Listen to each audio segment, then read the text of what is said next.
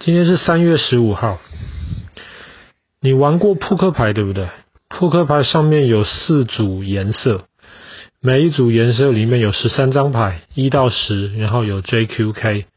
J 是 Jack 骑士，Q 是 Queen 那个皇后，K 是 King 就国王。四个国王牌里面，其中只有一张国王牌，方块 K 是只画侧面的。另外三张国王牌是画正面的。我们今天要讲的故事就是跟方块 K 这个人有关系，他就是凯撒，罗马历史上可以说是最重要的一个人物之一。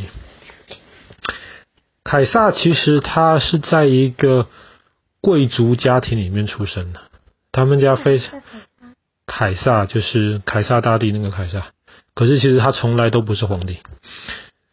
所以凯撒是在一个贵族家庭里面出生的，他很有钱，他们家很有钱，然后他从小就非常非常聪明，很勇敢。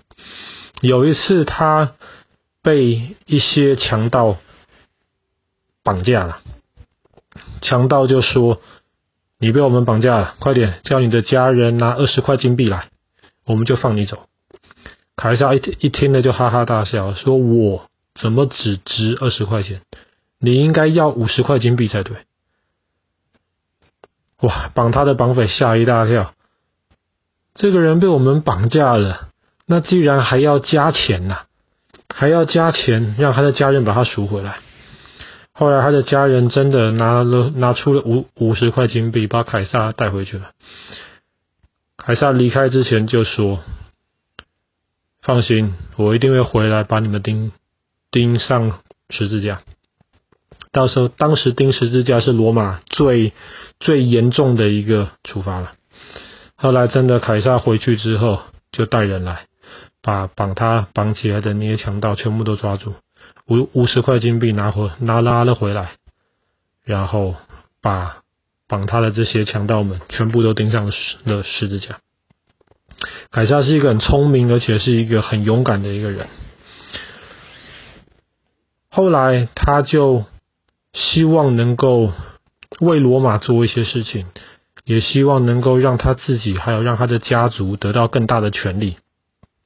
那个时候，凯撒就找了另外两个人同盟，我们三个人来搞定罗马里面的事情吧。所以后来这三个人当中，因为凯撒非常非常有军事头脑，很会打仗，后来凯撒就被派掌管一支军队。去帮罗马帝国打法国。那个时候的法国都是一些野蛮人住的地方。对于罗马人而言，法国是非常非常远的，而且法国过去就是海啊，他们还还不知道海的对面有英国。后来罗马就带他的士兵出去了。哇，罗马在法国那个地方打了好几年的仗。后来，他不但把整个法国平定了，把法国变成了他罗马的一个省，整个法国变成罗马的一个省，然后还强迫这个省每年收的税要给凯撒很多钱，凯撒就用了这些钱，而且凯撒不只是平定了法国，凯撒也是第一个过莱茵河到德国的人，凯撒也是第一个，不是到德国的罗马人，凯撒也是第一个。过英格兰海峡到英国的罗马人，所以对于罗马而言，凯撒是一个非常重要的一个人物。他不但给罗马多加了很多土地，他还让罗马人看到了哇，这个世界并不只是他们想的那个样子。可是后来，当凯撒带着很多士兵，带着很多钱，要回到罗马的时候，原来跟他同盟的盟友怕他了。为什么？你现在手上有这么多钱，你手上还有这么多这么能打仗的军队。本来罗马是一直都是一个所谓的比较民主的一个社会，大家是可以选举的，不是一个人说了算的。可是他原来的盟友们就怕凯撒回来是要当皇帝的。罗马有一个规矩，将军带兵回来。不可以超过罗马外面的一条河。过了那条河之前，你要把你的士兵都放下来，你不可以带士兵了，你只能一个人过那条河，回到罗马城里面，不然你带着士兵回到罗马里面就是造反。后来凯撒就带着士兵到那个河边了，人家问他说：“怎么样？我们要不要打进去？还是你要一个人到罗马里面去？”那个时候，凯撒的敌人。不是敌人，应该说原来是他的盟友，可是因为怕他，现在变成他的敌人了。他们都已经准备好了，凯撒要带兵回来要打仗了。可是没有想到，凯撒那个时候他说：“我们在这边先等一等，我们的士兵就不动。”后来在罗马城里面的那些凯撒的敌人们很害怕，你到底过来？到底不过来？到底过来？到底不过来？后来他们居然放弃了罗马城，凯撒给他们的压力太大了，他们就离开罗马城就撤退了。他们希望能够到其他地方，能够找到支持他们的士兵，再回来好好跟凯撒打一仗。后来敌人撤退了，凯撒就带着他的士兵进入了罗马城里面。本来是三个人同盟的，现在不是了，现在只有凯撒说了算。可是后来，他的敌人真的召集到了嗯军队。后来，凯撒的军队跟他敌人的军队就在今天的意大利南边，还有地中海，狠狠的打了一场仗。后来，凯撒就把他的敌人消灭掉。他的敌人那个时候逃到埃及去，结果埃及的国王太害怕凯撒了，就把他的敌人杀掉了，然后把尸体送回来给凯撒。那个时候，罗马的老百姓很多也很担心。哇，凯撒把这些其他的贵族们杀光了，或者是赶跑了，凯撒是不是自己要当皇帝了嘞？不要忘记，凯撒虽然是贵族出身哦，可是他一直试着把自己假装成好像是跟老百姓在一起。凯撒为了讨老讨罗马的老百姓的开心，所以他那个时候。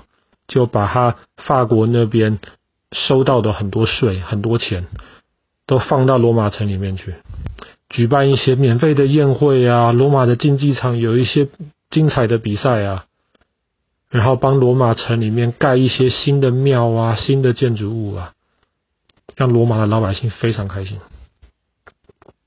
大家都以为凯撒要当皇帝啊，大家都以为罗马以后再也不是。一堆人来投票来管理这个国家了，以后就是要听一个人的话，听凯撒的话。那个时候，罗马还有一些原来的贵族们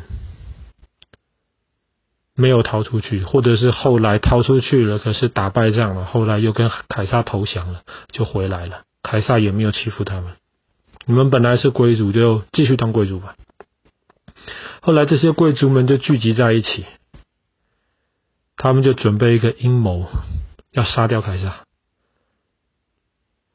不可以让一个人当皇帝。我们罗马从一直以来就是这样子，我们要大家一起投票说了算，我们不可以只一个人说了算。领导这些贵族要反抗凯撒的其中一个人，凯撒其实对他非常非常好，在他很小的时候。他的爸爸过世了，凯撒就把他当成自己的儿子在养。这个人叫做叫做布鲁斯，是？不是，叫做布鲁斯 （Bruce）。所以后来，当有一天凯撒要进到当时罗马的议会、罗马的国会里面，要做一些报告的时候，因为是在国会里面嘛。他手上的那些将军啊、士兵全部都在外面，他自己去里面做报告。可是当他进里面做报告的时候，忽然其他的那些贵族的国会议员们就围了上来，然后拔出了刀，每一个人都在凯撒身上插一把刀进去。其他人插刀在凯撒的身上，凯撒很痛。可是，当有一个人，就是那个布鲁斯，拔出刀戳凯撒的时候，凯撒本来以为他是要来救自己的，因为凯撒一直把他当成自己的儿子在看。可是当他的那个呃干儿子拔刀也来戳他的时候，凯撒说了一句很有名的话，他说：“我的儿子啊，也有你吗？”意思就是说，我的儿子啊，我看为儿子的人啊，你也跟他们一起造反吗？所以当当布鲁斯拔刀戳向凯撒的时候，凯撒就放弃抵抗。后来凯撒被戳了六十刀，在西元前四十四年，西元前哦，不是西元后，哎，是 B.C. 哈，而不是 A.A.D. 西元前四十四年的今天，三月十五号，凯撒就这样子死掉。所以大家说他是凯撒大帝，其实这个是不太对的，因为他真的没有当过皇帝。扑克牌里面把他放到了那个一个 K 皇帝的位置，其实也是有点奇怪。一直到凯撒死掉之后，他的侄子屋大维，我们之前也讲过 Octavian，后来屋大维才把罗马从一个共和国改成了一个帝国，屋大维才是罗马的第一任皇帝。好了，我们今天就讲到凯撒被人家杀害的故事，发生在西元前四十四年的今天。